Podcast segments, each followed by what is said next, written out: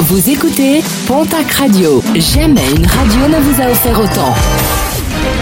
L'information locale à 9h, c'est sur Pontac Radio.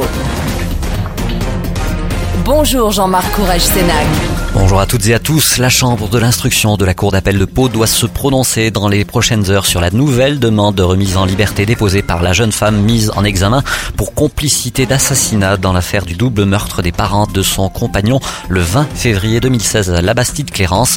En décembre dernier, le procès avait dû être reporté, le principal accusé ayant été placé en centre hospitalier psychiatrique.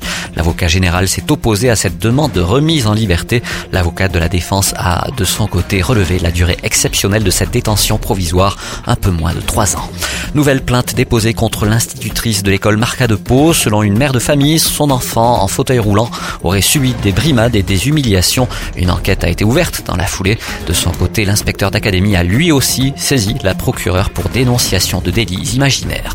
Une mobilisation pour la sauvegarde de la clinique d'Orthez. La CGT vient de lancer la création d'un comité de soutien après la présentation en fin de semaine dernière d'un plan social qui prévoit la suppression de 18 postes, soit un quart du personnel. Une réunion d'information est organisée ce soir à partir de 18h30 à la salle Pierre Seillant.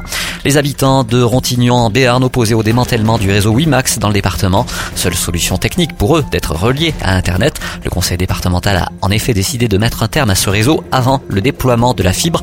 Une réunion doit prochainement se tenir afin de trouver une solution.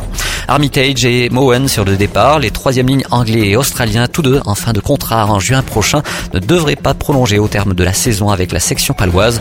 Un effectif qui devrait être largement renouvelé la saison prochaine puisque d'autres joueurs ne devraient également pas voir leur contrat renouvelé. Et puis une mauvaise nouvelle pour toutes celles et tous ceux qui avaient prévu de participer au concert d'Oshi et de Fouet jeudi soir à l'espace Jen Chambaud de Lons. Un concert qui affichait pourtant complet.